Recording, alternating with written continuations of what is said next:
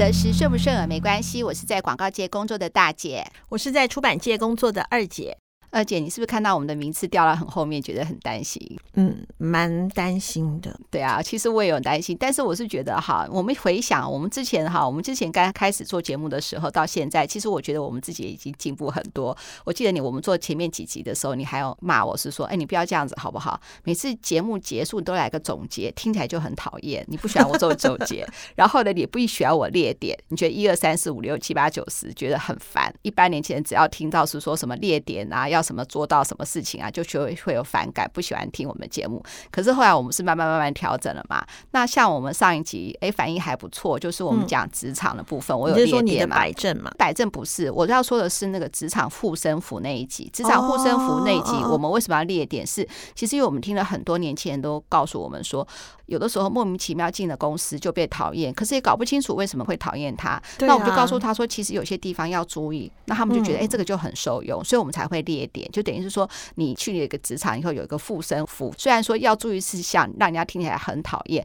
但是你没办法嘛，你去上班是要赚钱的嘛，赚钱的时候是腰杆就要软一点嘛，什么东西要跟大家配合一下嘛，说对不对？那我们现在就是今天我们来一个大回信，因为我觉得我很喜欢二姐今天定的一个主题，写说职场就是江湖，江湖就是有事，进入职场的话腰就是要弯一点嘛，有些东西妹妹嘎嘎的还是要注意一下。没错，那我们今天来回答听众的一些来信，我觉得回答听就来信应该是蛮有意思的，因为还有听听众会分享他的案例嘛。我在上一集已经讲了，就是我有留下我的 mail 嘛，然后希望大家都有什么故事可以跟我们讲，然后我们可以分享一下说，说如果说我也是在这故事中的主角，我们不管是说。怎么样做法会比较好？我们说，假设我们是故事的主角的话，我们会怎么样做，让你有个参考这样子？因为我们毕竟没有在人家公司，没有办法真的是观察到每一个人事、实地物的一个一些状况。但是我们可以是说，哎，假设我们深入深入其境的在这家公司的话，我们会怎么处理这件事情？嗯嗯。那我这边有一个，就是他刚毕业的一个新鲜人，然后他呃，从今年七月到现在毕业到现在，当然今年也是特别不一样，碰到疫情嘛。然后他就说一直找不到工作，然后呢，或者找到工。工作之后两天之后呢，因为他是勉强的嘛，因为他就不喜欢做这样的工作项目，又勉强自己做了这个工作，果然做一个礼拜就做不下去了。可是家人都会对他有一些误解，就觉得是说他没有，他都没有认真找工作，呃，已经是这个情况了，或者说你还你这个毕业新鲜人有什么资格挑工作，或者是说他看他同学好都很好像工作都很顺利，那他在学校成绩也不比那个同学差，可是他搞找工作运手也都不好。然后呢，说呃，就要 interview 要做的准备的资料或什么，他也准备好了。可是，在面试的时候的话呢，当场面试官好像也不错，但是他最后还是没有得到通知。就是这样子，已经来来回回，现在都已经十二月了，然后他都还没有找到工作，那马上又要过年了，然后他心情就觉得很复杂，然后不应该不知道应该怎么办。那二姐，你觉得呢？嗯、呃，其实刚毕业啊，在找工作的时候，其实喜欢的工作就跟真爱一样是难寻。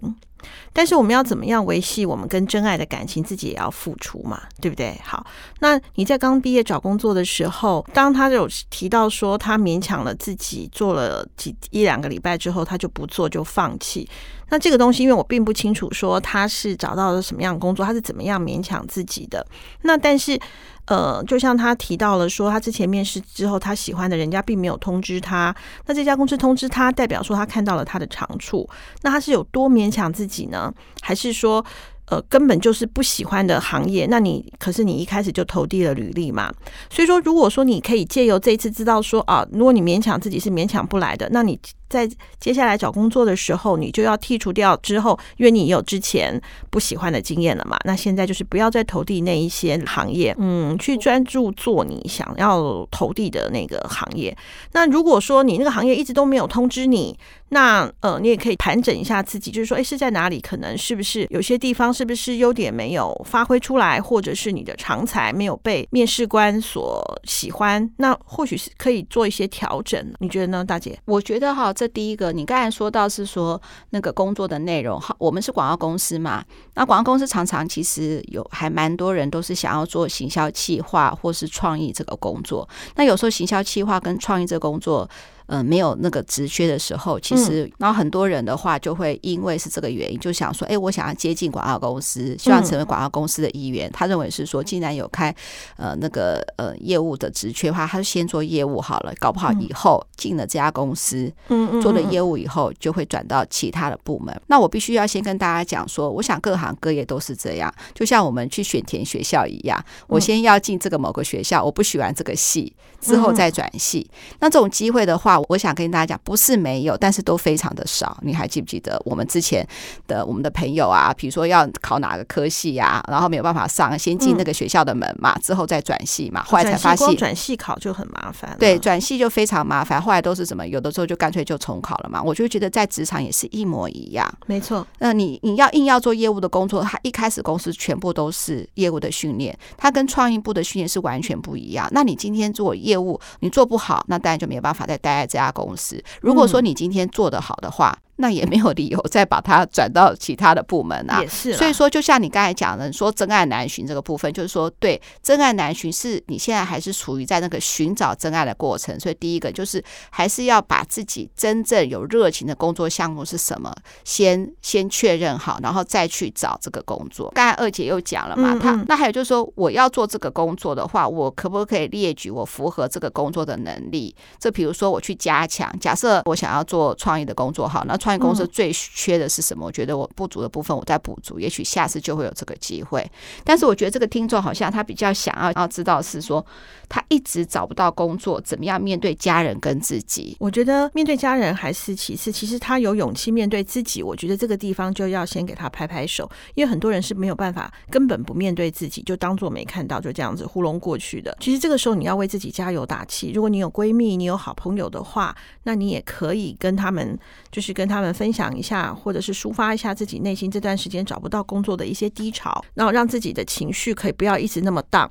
然后还有一件事情，如果在学校跟老师们关系不错的时候，可以寻求老师的帮助。刚开始的时候，你找一直找不到工作，你要先找老师跟学校。不是，我的意思是说，你当你可以找闺蜜跟闺蜜跟好朋友聊，那再来一个东西的话，因为有的时候老师搞不好可以看到你没有看到你自己的地方，甚至老师还有一些老师的人脉啊，可以帮忙推一把，因为你一直都没有找到工作，会很害怕欸。当我在大海的当中，我摸摸不到头绪，比我条件还要差的，比如说我明明知道是说他的拍摄能力不如我，他可能英文不如我，可他就找到工作了，可是我就没有找到工作，那是我的工作运比较差呢，还是怎么样？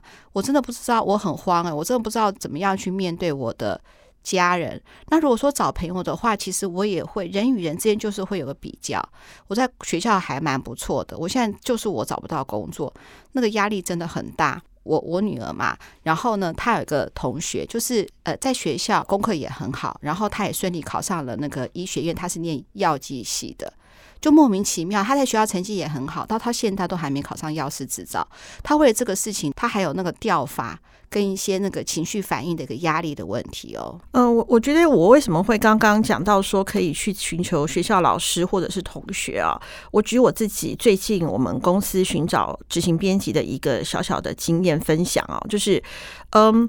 我们公司那时候开了一个职缺，是要找一个执行编辑。那当那那时候就接到了很多的一些履历，我们筛选完了之后开始进行笔试。那讲到这个的话，我要我也要我也要那个跟觉得 觉得自己有点蠢的，就是那时候因为一零四这一次，我就想要多了解一下。那也因为这样子，所以这次面试的人是由我来面试的。面试完之后，经过考试之后，剩下两个人。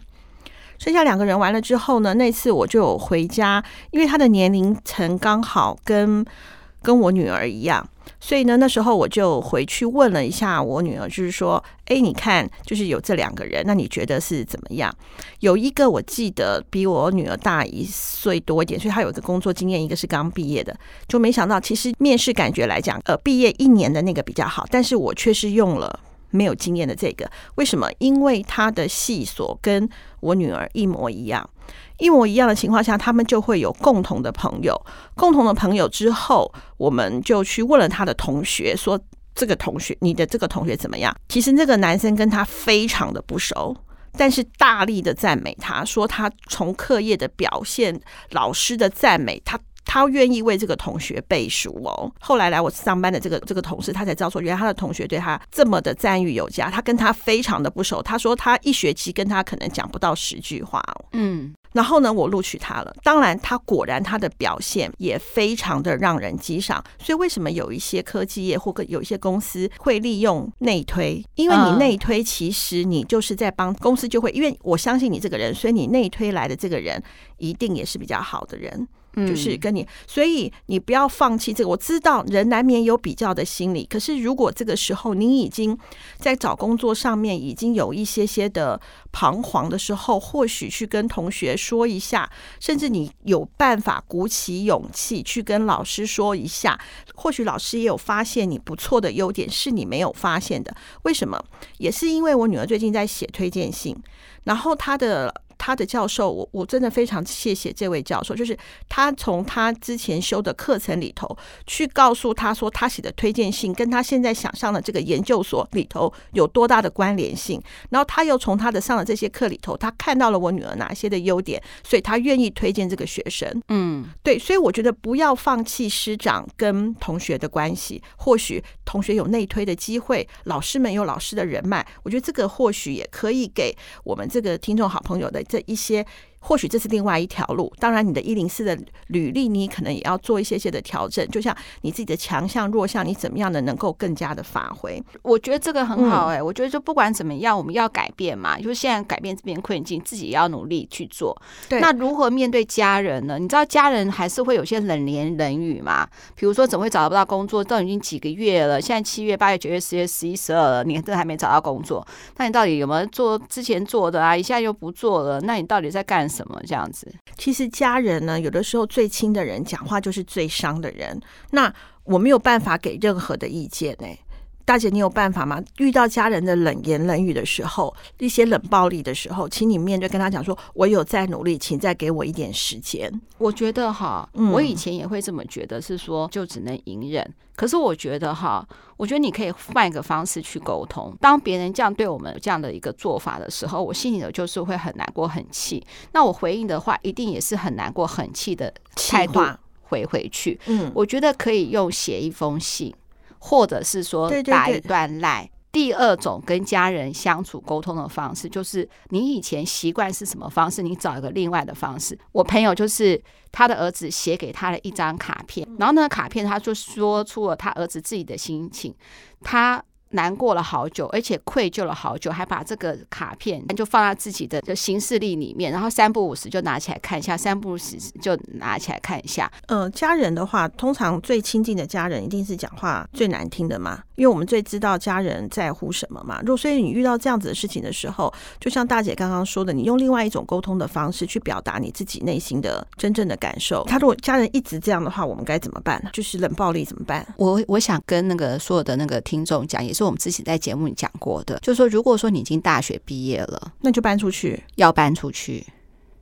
那你可是我现在又没有工作怎么办？对啊，对，那你就是这段时间你就要累积暂时性的工作，其实还是可以做。门槛最低的就是餐饮业的工作，餐饮业工作虽然很辛苦，如果你愿意的话，其实很容易进餐饮业。然后他的薪水其实也不低，虽然你不喜欢，你先做。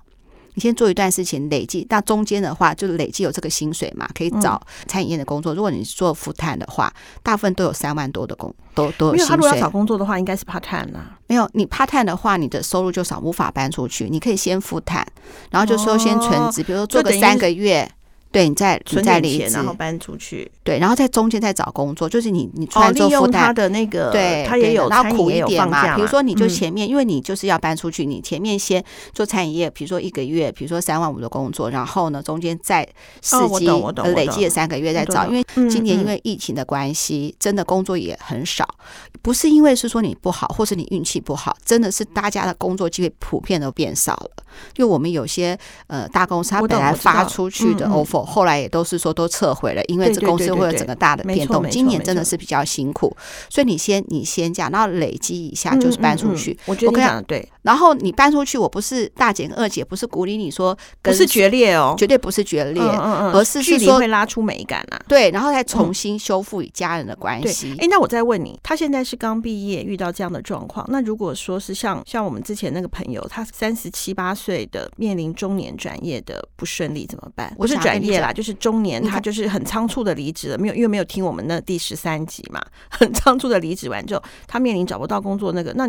我们怎么办？三十七八岁是一个不上不下的一个年纪，可怕的年纪。就是我们那一集有讲，他没有可怕，可怕的是五十岁。三十七八岁其实很多中阶主管，现在很多企业的一个，当然你可能出版社，你的公司可能就是像我这个年纪，如果没工作就很惨。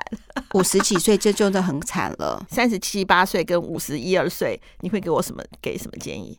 我告诉你，国家的那个就业辅导处哦，第二技能，这个当然是指五十几岁，有些他会帮你分配工作，然后他有些技能也会帮你安排。如果是说他会有一些咨询这样子，那三十七八岁的话，我觉得你在那个职场还是有一定的累积，他可能会帮你配对一下，那可能就是你可以看一下，而且这个有从就业辅导处，好，你找工作都呃就是都面试不顺利之后，你有这样的话，就业辅导处会帮你嘛，帮你的话呢，他帮你找的工作呢，我不敢说。薪水最高都很好，但是绝对是一个很稳定的基本的福利都要有的，因为就业辅导处会帮你帮你筛选，你就会找够这样的工作。对对对对，嗯，其实就像你讲的，我们睡觉这么多，用用也是应该的。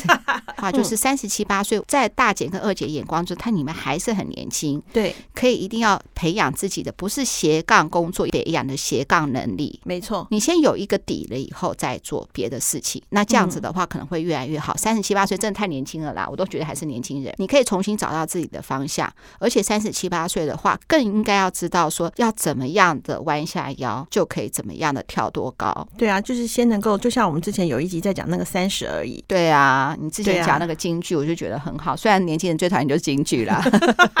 快点，那我们分享第二个第二个问题。第二个的话呢，就是呃，这个听众就问我是说，他我们提到了很多职场新鲜人的故事嘛，怎么样跟同事相处？他说他刚到那公司的时候呢，发现说其实蛮多同事呢，好朋友就一起去吃嘛，公司上的好朋友一起去吃，然后他想要就是说要跟大家要建立这样子一个很好的关系，有的时候又不太好意思，他就带便当嘛，他就想是说好，那我就不要带便当好了，就跟。同事多一点联谊，嗯嗯、那有的时候呢，同事吃的喝的，他又觉得太贵了，又不知道怎么样去，你知道吗？就说哦，对啊，因为新鲜人的薪水比较低嘛，对，然后他在工作上就各做各的，然后他如何突破这个僵局，可以跟同事打成一片？不过我我必须要先讲一下，职场新鲜人要一定要有一个先有的一个心理准备，就是他跟同学相处是不一样的，嗯、同事就是同事，会幸运的可能会成为朋友。但是大部分的他就是在职场上的同事，他跟你的生命的连结性就是上班的那段时间而已，他不会成为你的闺蜜，几率很低。我觉得先要有这个心态的调整，不然职职场新鲜人，如果你把当成是好像是学校的再延伸的话，你会受你会受伤蛮多的。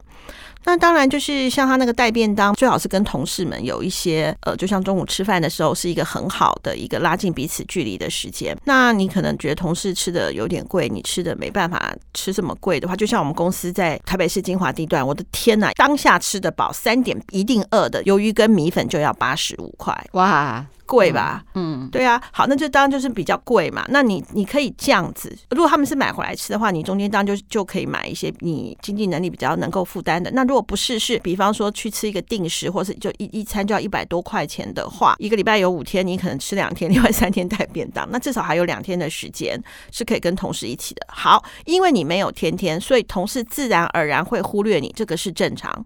所以你要自己去勇敢讲，今天可以让我跟吗？我可以跟你们一起去吗？你你可能就要这样子自己去说，自己去做。我想应该不会有人直接说哦，不要，不好，不行，应该不至于。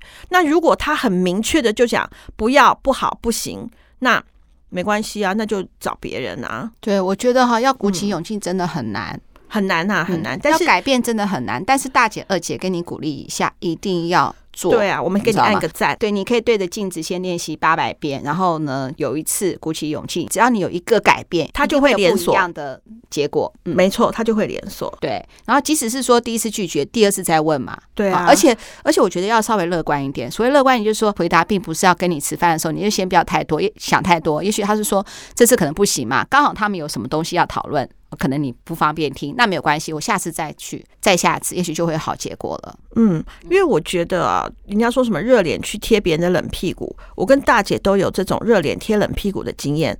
冷屁股那时候真的不是冷屁股，是冰屁股。但是我跟大姐都相信，我们有一天会把它捂热。对，对，没有错。你你你也不要怕，你一定会碰到冰屁股，还不是冷屁股哦，还可能是冻屁股。你要是冻豆腐，我们是冻屁股，都不要怕。你去捂一次，它就会软一次。捂一次就会热一次，几次之后你就会打进去了。然后呢，现在这个这另外这个听众他的题目就很好笑，他说不知道为什么啦，就惹了老板不高兴。那老板呢看起来就火很大，然后我踩到老板的雷了，那我现在应该怎么办？我当下情绪很难很难受，那我应该怎么办？大姐，你说怎么办？好，我总不能回答凉拌吧？我就举我自己的例子，就是我们有个资深同事，那时候跟我们其他一个就是比较刚进来的。同事讲的那段话，然后不小心被我听到，我就觉得蛮有趣，而且蛮有道理。他不愧是一个资深的好员工。嗯，他说不知道为什么，就是大姐现在很火我。然后呢，那个资深同事就问说：“那你知道大姐为什么生气吗？”他说：“我不知道。”现在大姐就火很大，我不知道该怎么办。我现在看到她的皮皮剉，然后他说：“那这段时间你就是先装忙，因为。”对，先装忙，因为他是负责业务的工作嘛，然后处理的事情，嗯嗯嗯，但是我是很不开心，嗯嗯，嗯，没有处理好。那可是他也不知道说到底哪里处理不好，好，当下不知道。你就是先装忙，装忙是什么？业务就是说什么，赶快拿起呃客户名单来打客户的电话或整理客户资料，就很忙很忙，这样先装忙这样子。好，就是他就果然先装忙。那先装忙的时候呢，哎，我本来是想说他臭骂一顿的时候，看他在忙，就想说好吧，等一下再讲。哎，等一下再讲。其实我是不是就怒气就会比较弱一点了？没错，第一个哈，你就是先装忙这样子。但是装忙的话，不是是说不是瞎忙哦，哎，尽量还是跟自己有对对对有关的工作。就是、也许不是立即要处理事情，但是你就赶快现在把它处理。然后之后那个资深同事说：“你先这样子。”然后第二部分的话，你就再想一下，最近处理什么事情是跟这个主管有关的，就跟大姐有关，就跟我有关的。嗯、处理的过程跟内容的话，你就拿给就是说比较资深也处理过同样事情的。同事来看看，请他帮你检查哪里有错，然后哪里有错之后，你就确认了嘛。好，他也指出你的错误的话，那就太好了。那你就问他说有没有什么补救的方式，你可以先做。嗯，我做不好，有没有什么补救方式先做？整个都处理完了以后呢，你主动发一个信给主管，也就是大姐我，然后告诉他说之前你知道哪里错了，接下来你怎么怎么做，然后请示他问这样子好不好？嗯，所以说呢，嗯，自救三部曲。第一个装忙，装忙一定要先不要先急着处理事情，因为你也需要冷静，对方也需要冷静。万一你发生错误你就急着处理的话，有的时候连环错，对，适得其反。所以第一个。除非你已经知道你犯什么东西，那当然快点补救了啦。就是我是说不明就已不知道什么事情发怒了，或不明就已不知道怎么样踩到老板的雷了。先第一个，先装忙，让彼此下属跟上司、同事之间、资深同事跟自己都有一个缓冲的时间。第一个装忙，第二个责任就是快把事情发生经过，请资深同事或是有能力处理这个人先帮你检视一下。第三个就是要有说难听点就是检讨报告啦，或是你后来如何善后的，只要做到这三点，我告诉你无往不利，对不对？没错，像嗯，我们也有同事，就是处理一些事情的时候，当下我真的是差点没气死。可是呢，嗯，当然不用装忙，因为我们同事一直都很忙。然后呢，真的就是他也没有马上过来，但是呢，因为一忙，你当下的怒火也没那么的那么大了。然后如果说他又知道说他后续补充的话，基本上都不会生气了啦。真的，所以你要先搞清楚你到底踩到什么雷啊，而不是不你你都还没搞清楚就去瞎道歉。本来他没发现你，你讲 B，其实他在生气 A，就你还讲了 B，就自己招供，那更惨。对啊，第四个哈，我不讲我都想要先要笑。了，就是下班之后赖怎么会？他这个赖是说呢，公司有个群主嘛，那老板呢，我以为他是要讲说这个老板喜欢交办下班喜欢交办一些事情，就他不是，他说说呢，这个下班之后老板很喜欢传所谓的什么心灵文章，然后心灵文章自我提升，对心灵文章，而且还要大家在群组里面写出自己的读后心得，嗯，然后如果谁没有回复那个读后，他还会 take 那个人说。很温柔的语气说：“啊，某某某，你看了吗？我们希望也想要知道，是说你看这篇文章的感觉是怎么样？压力到，这个是比家中长辈群组的长辈图还要令人心惊胆战的。二姐，我觉得第一个这个。”这个主管真的有点悲蓝呢，真的是，我真的觉得，真的我最早之前现在是用 Line，我不知道年轻的小朋友知道，最早之前通讯软体是 MSN，嗯，好，那个 MSN 之后，我我如果下班要看用 MSN 去联络的时候，我是隐身呢，嗯，它可以隐身嘛，就人家不知道你上线，其实你在线上，嗯，对，为什么？因为就是我怕我上线之后，我同事也在线上的话，他们会紧张，因为压力。会有压力。你看我多么贴心啊！我真的 是全台湾最好的老板。那现在赖的部分的话，我就会直接讲，就是说，我会提醒我自己下班赖不回。那但是我如果有问问题的话，我我一定会讲。我一进一把同新进同事进群组，我就会讲，我下班时候交代的事情都不用回，你已读不回都没关系。为什么？因为我因为我年纪大了，我怕我忘记。嗯，那后来我发现手机上有一个就是记事本的功能，我现在就不用放在 LINE 里头了，就放在我的那个手机的那个记事本了。哇，我真的觉得我自己是一个好棒的老板哦。对啊，我希望大家也要像二姐这样。我觉得那个那个主管基本上就是北兰，但是你也不能不回，嗯，因为他会 take 的话，代表他在乎。嗯，你如果不回，已读不回的话，就会很惨。所以，可是他，可是他读了以后，他还要你写心得，哎，这做多可怕啊！那有一个东西叫复制贴上啊。它里头的分享文里面，分享文里面，你就可以把几句话复制贴上放上去啊。就说好有道理，我最喜欢的就是这句话，最喜欢的就是那句话。没有说哇，好有道理哦，哇，谢谢谢谢分享哎，我真的觉得我我从今天开始，你有一些固定固定回的嘛？可他说要心得哎，对呀，他应该是，所以就有一些哇，我觉得这次真是一篇好文章，真的是很不错。我之后我给了我很大的启发，这多少字啊？你那个赖的字是不是就好几行了？运用赖回算不出字数啊？对，没有对，还可以，你把这些字都存在那个记事本里面，以后就复制复制复制贴上，有贴几个。不永远都是前面那几句，对，就以后就是准备一些群 智慧群组，就是把它，比如说看有些人看到什么好文章，称赞的把它复制贴上，然后贴在自己群组里面。因为你没有办法不回，我老实跟你讲。因为他 care，不然的话他不会 take 其他的同事。但是我真的要替你讲，那个你那个主管真是超北蓝的耶！对，怎么会有这种事情？我看到都不可思议，还叫人家看那个心灵文章啊，新闻还要分享。拜托，我这一把年纪都不看心灵文章，谁看心灵文章？看什么心灵文章？要听二五得十。对啊，那个是最好。叫你那个主管分享我们这个还差不多。看什么心灵文章啊？对呀、啊，你把我们的这个链接贴给他。但是我已经骂他了，真的耶！怎么会有这种事情发生？真的太可怕，我觉得太瞎太瞎了。你看，我们今天回到前面四封信，二姐还说要不要把那个听众的名字想出来？我说不要。我不想让大家有压力，对，我就是那个北蓝的，还要 take 谁？对不对？不要不要不要不要，我们就把它当做一个闲话家常。没有，我本来的用意是说，哇，就像你看，现在现在很多广播节目都说啊，谢谢听众谁谁谁谁谁，谢谢大姐收听我们的节目，还点什么歌，类似像这样子的。因为我们回答信件嘛，嗯、我不想让听众有压力，所以我才特别是说用 email，连连粉砖私讯我们都不需要，我就希望收集这样的一个讯息内容，所以不需要，嗯、没关系。那我说，那如果是说跟公事有关的赖，那怎么办呢？其实我觉得这个主管真的是。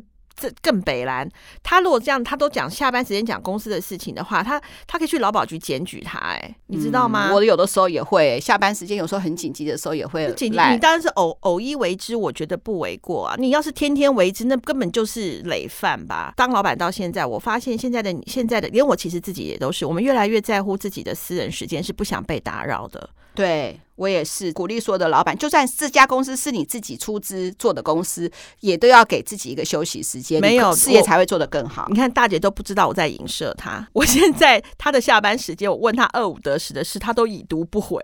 对。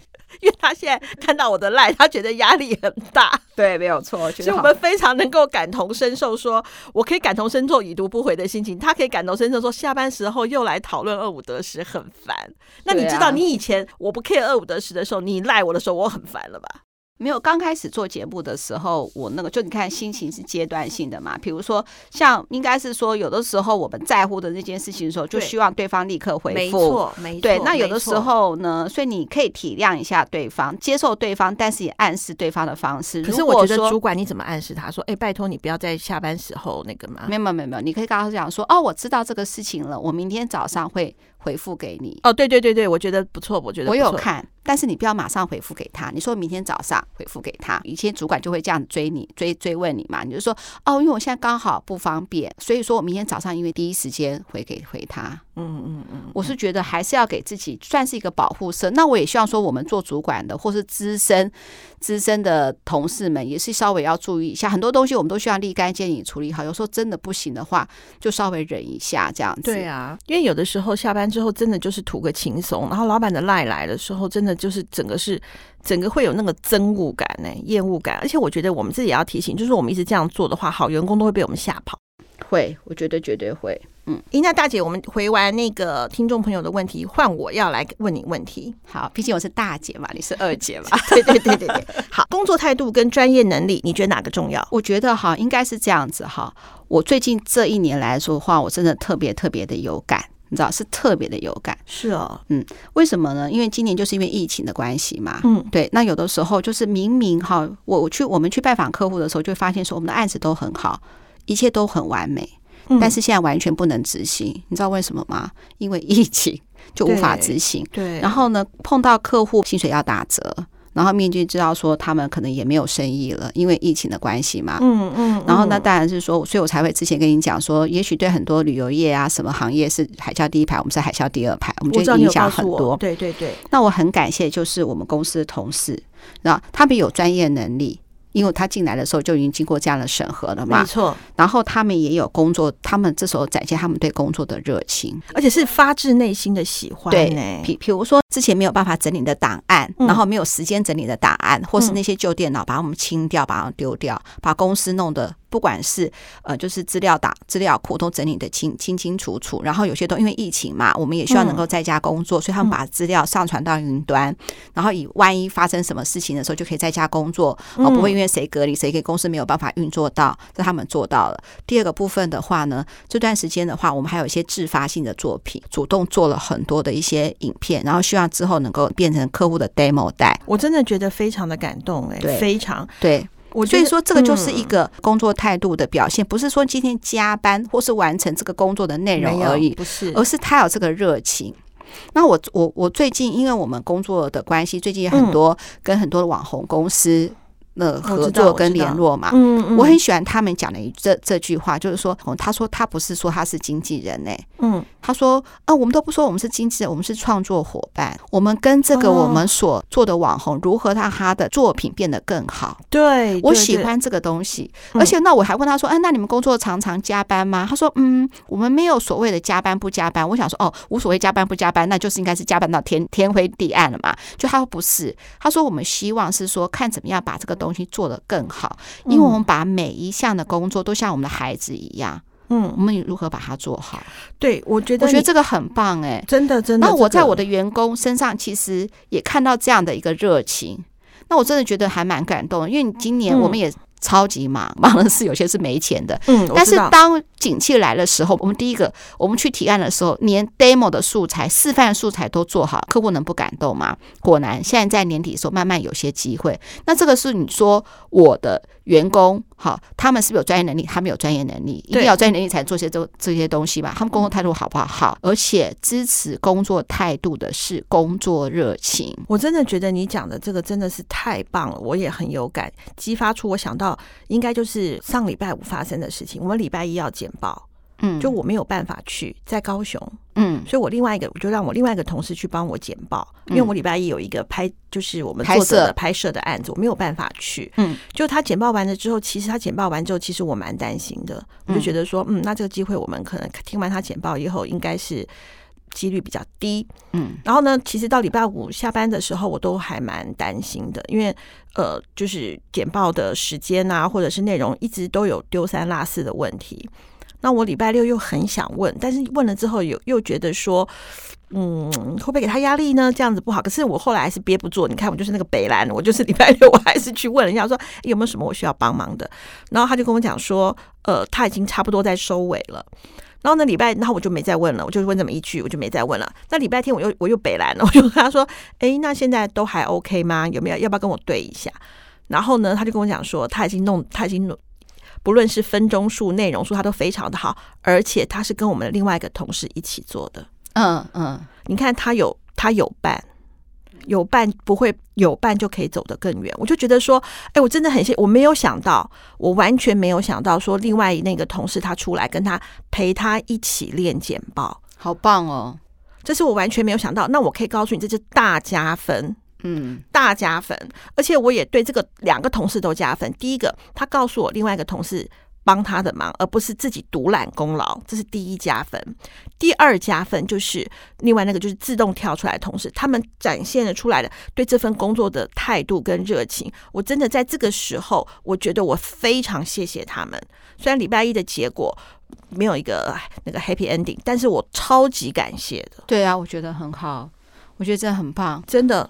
嗯，那最后的话呢，我也要再称赞我自己一下。好，我是觉得我自己是北来了，你要称赞大姐。对呀、啊，因为我是大姐，大姐又有比二姐好，你知道吧？如果走的路还是比你多吧，吃的饭还是比你多那么几碗吧。哈，没错，你北来，那我要称赞我自己，就是礼拜上个礼拜我们发生了一件事情，就是我们要在拍摄的时候，嗯，同事在拍摄完了之后存档的时候，存档哈没有存好。嗯啊，没有存好，这整个就没有，就等于是说整个拍摄的内容都全部都没有了。他吓得要死，我们全部都要重拍啊。那重拍没关系，拍完了以后，当然就是还好，对方也让我们重拍，就重拍完了。那他就自责不已。我知道，一定的啊。对，当场我也没讲。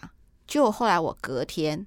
好，不是隔天，因为他礼拜五嘛，然后我就等于是礼拜一的时候告诉他说，哎，那天的事情，他他我我还没讲，他就说对不起，我我没有做好什么时候，我说不是不是，为什么会发生这个档案不见的事情？他说因为呢，他应该是存到资料库，就他存在云端，那传传输的过程没有注意，就档案就都不见了。嗯，我就看他一下，我说哦，那你把可以把那个档名取不一样，就是名字取得非常像，就一个就叫做云端，一个叫做资料库。嗯，就是名字不要取得很类似，这样你就不会看错了。嗯，然后我就告诉他说，不小心看错这个事情的话，我也会看错。就是当你不小心一次，你就会不小心第二次、第三次。那如何提醒自己不要再犯错？不是叫自己眼睛睁大一点，不是这样子，要去做改变。嗯嗯嗯，就是你把这个名称改掉。嗯嗯，他说：“哎，好好好，我就照你这个。”他说：“我只是分享跟你讲，找到原因以后就去做那个改变。因为我相信他的工作能力，相信他的专业能力是没有问题的。没错，一定有一个有一个小小的关键不一样。就像我我跟二姐啦，像我们前面不管是说回答这么多问题，分享了我们这么多的感受，只是想要跟大家讲说，我们是这样去处理事情的。那也许。”你会处理得更好，那好棒哦！那这是我们处理的方式，你可以参考看看。最重要的是，如果你觉得现在不好，就是要改变，你说对不对？没错。